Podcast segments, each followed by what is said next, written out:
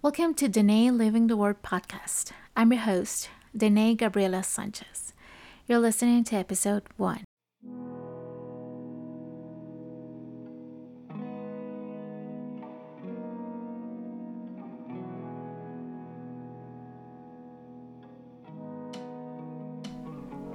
If you want to live an interesting life, make the right decision every time, enjoy your days, and find purpose for your life, this podcast is for you. Living the Word of God doesn't have to be overwhelming, religious, and boring. On this podcast, we discuss how a life lived by the Word of God looks like an ordinary life with a touch of extraordinary.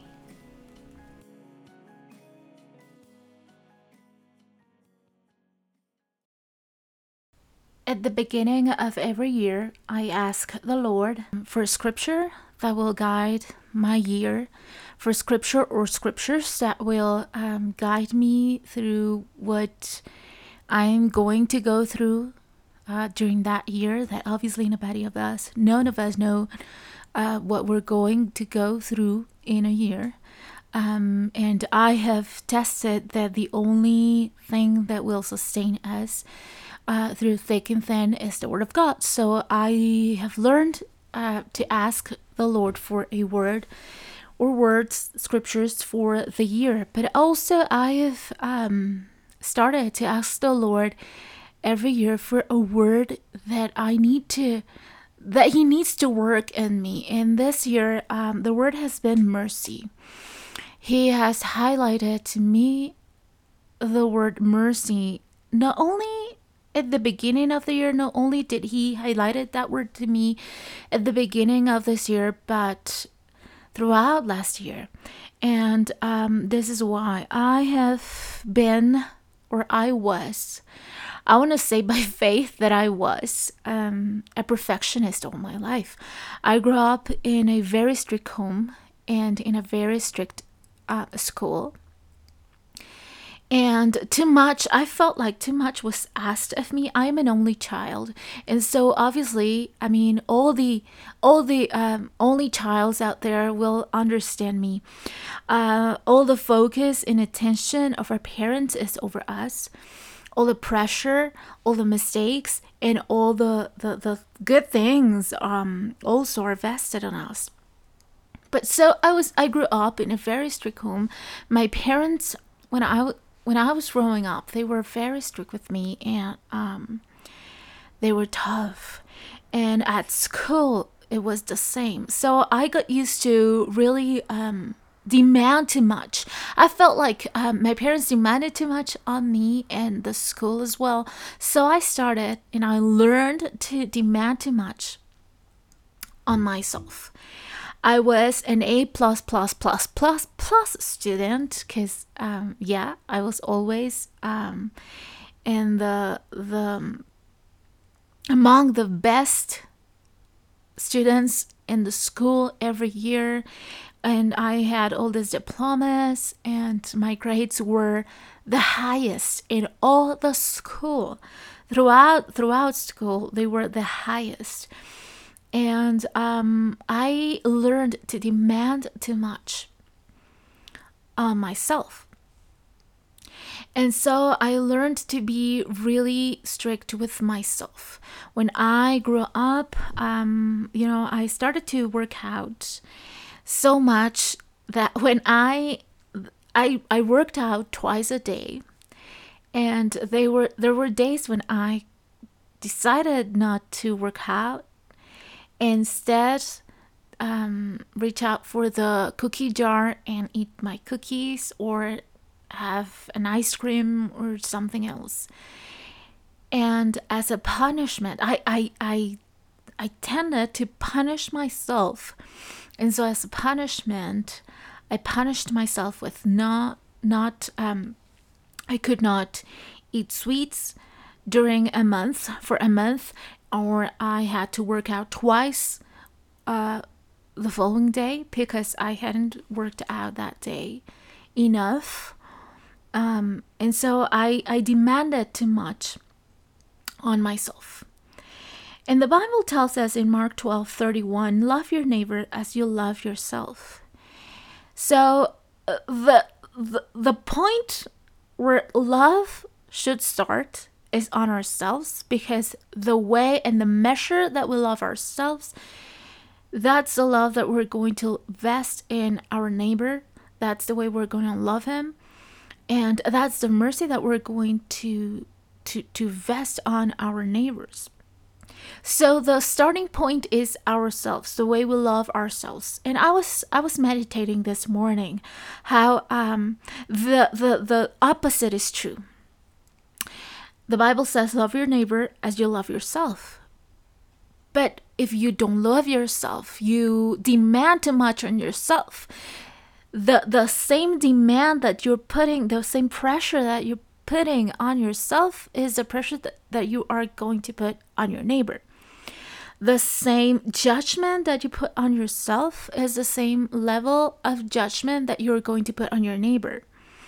The same hatred you have for yourself is the same hatred that you are going to have with your neighbor and i I, I saw throughout my life in that moment where I was so tough on myself, that was so demanding with myself, and I was so strict with myself.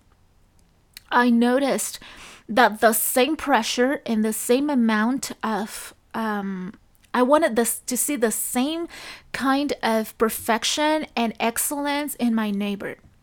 Yes, I was excellent at my job. I did excellent work in my job. Uh, I was really good at what I did. My I am a translator interpreter for Christian publishing houses. Um, yes, I was so good, but at what cost? So, um, when I interacted with other um, translators, or in my family business, we have a family uh, business and we have employees. So I was demanding the same on my employees. They had to be excellent as I was excellent, as I thought I was excellent, as perfect as I thought I was. So I was demanding too much and I was hating because if someone dared not to do things perfectly or the way that I thought things had to go, had to be, had to be done, um, I put so so so much pressure. Um, and I and they couldn't do it. They couldn't they couldn't reach up reach out to the level of perfection that I had in my mind. So I started to hate. I started to judge. I started I, I became so judgmental of the of the others, so judgmental of my neighbor because they were not perfect as I thought I was. Or as uh, perfect that I that they, they didn't they didn't think, do the things as perfect as I thought they they should do. So um, the Lord started to speak to me about mercy.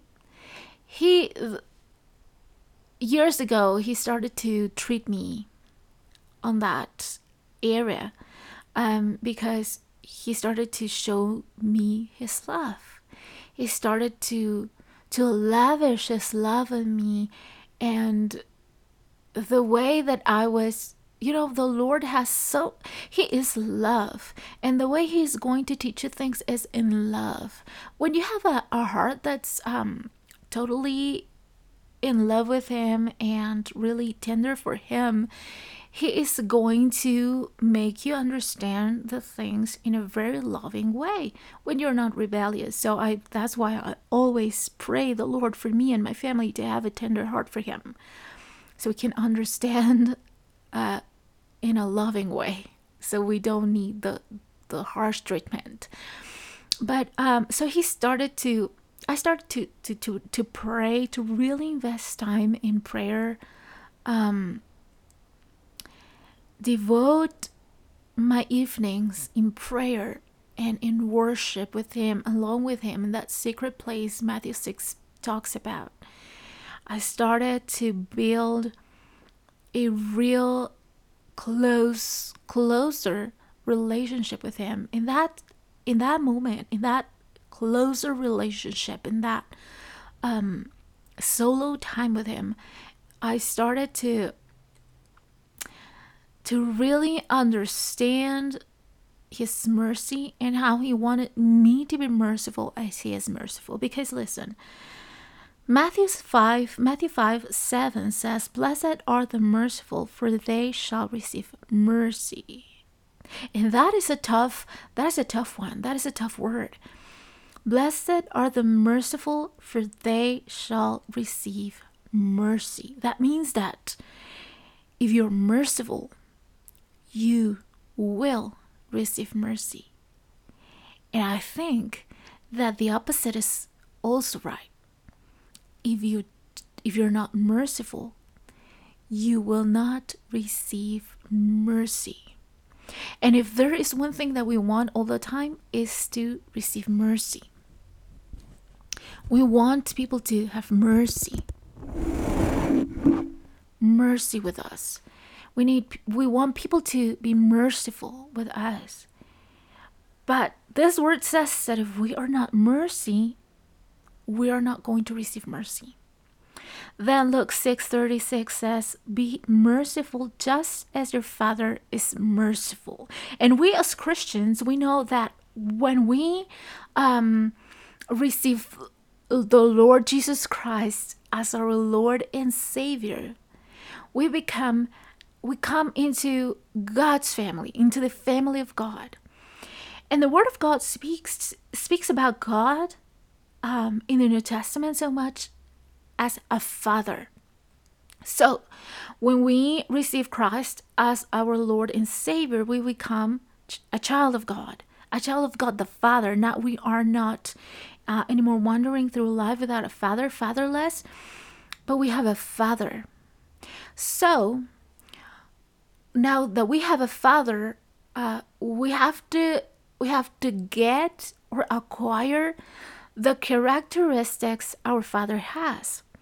Um, we all know how we are so like our fathers in many areas. There are things that I have that I do, the way I speak, maybe. I catch, I have got myself in um, imposes that my father does, and um, my father, uh, he's he's lovely. He's so merciful. Um, and I'm very much like him in certain areas, as well as, as with my mom's. I have a lot of things in common with my mom.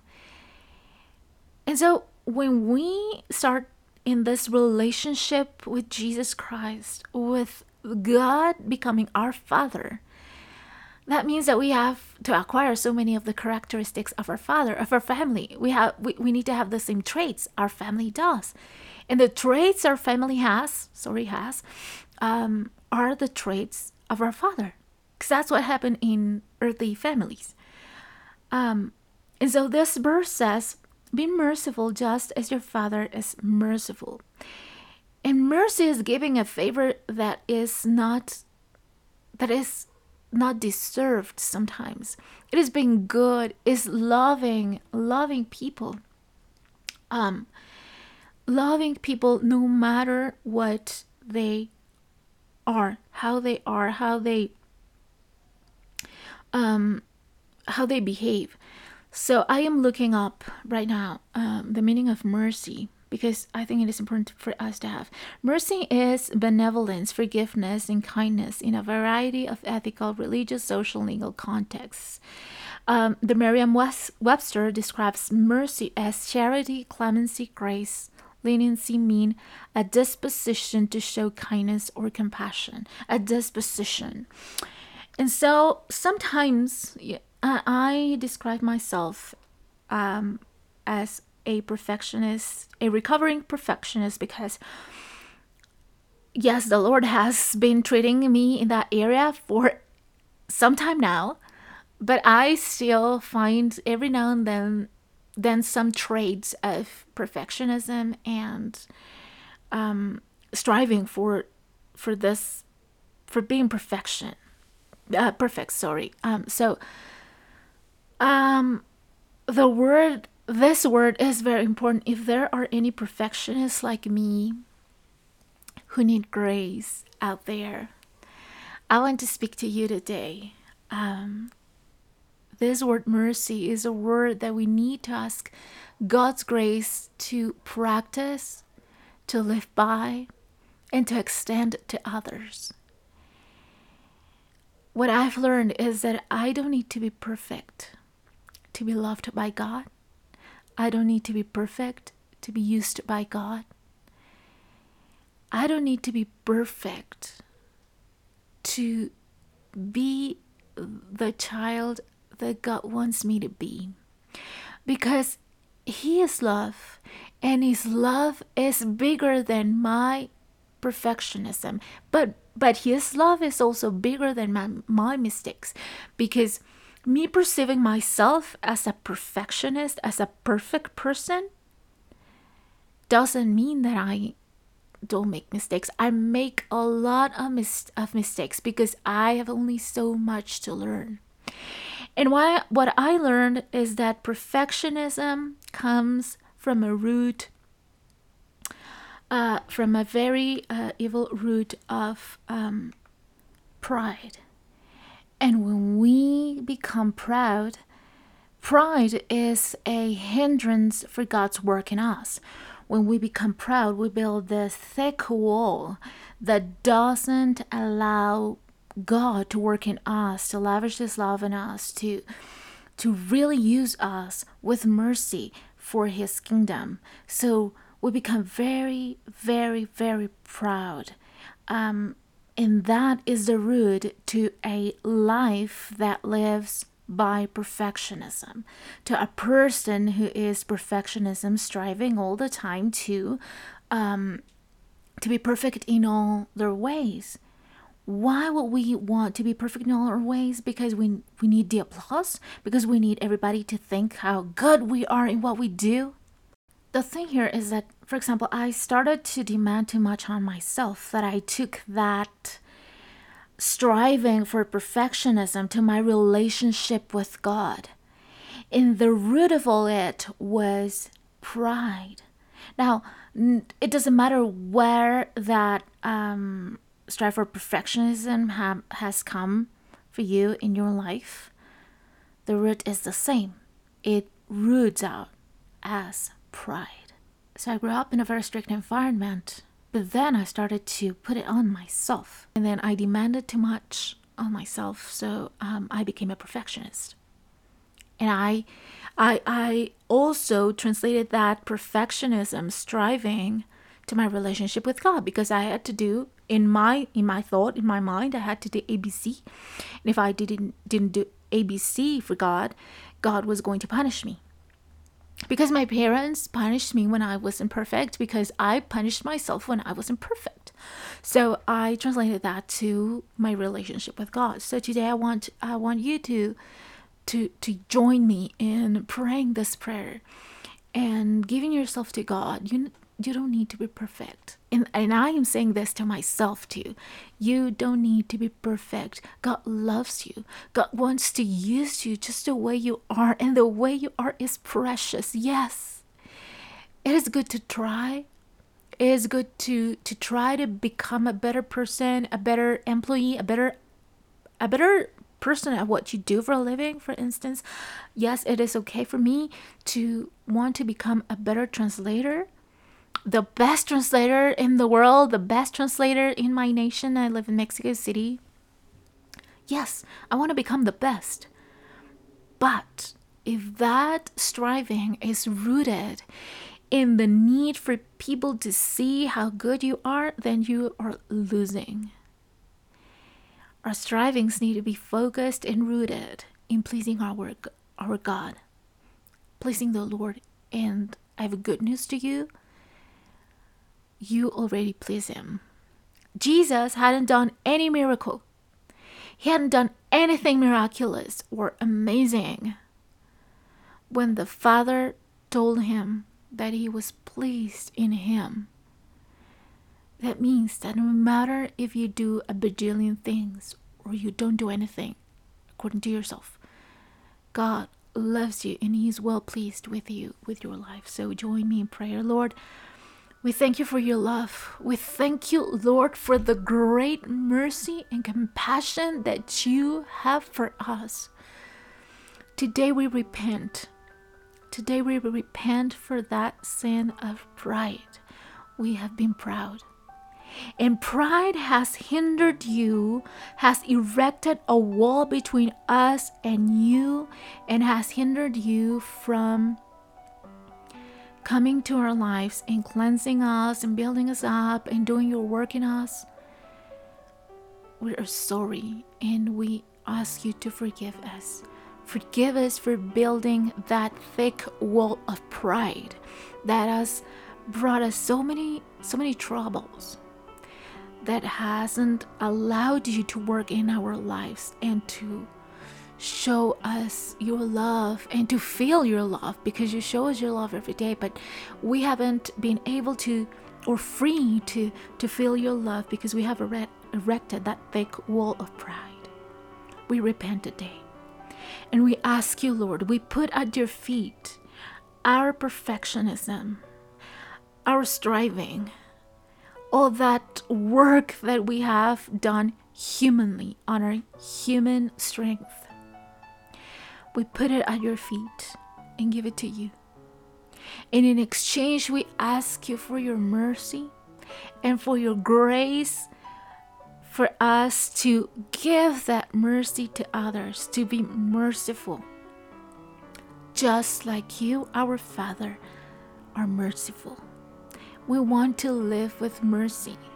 Help us to have mercy for our neighbors, to love our neighbors as we, love ourselves, to give mercy to our neighbors as we give mercy to ourselves. Lord, we want to start with ourselves, but we need you. We need you because we can't do it on our strength. It is impossible. But with you, all things are possible.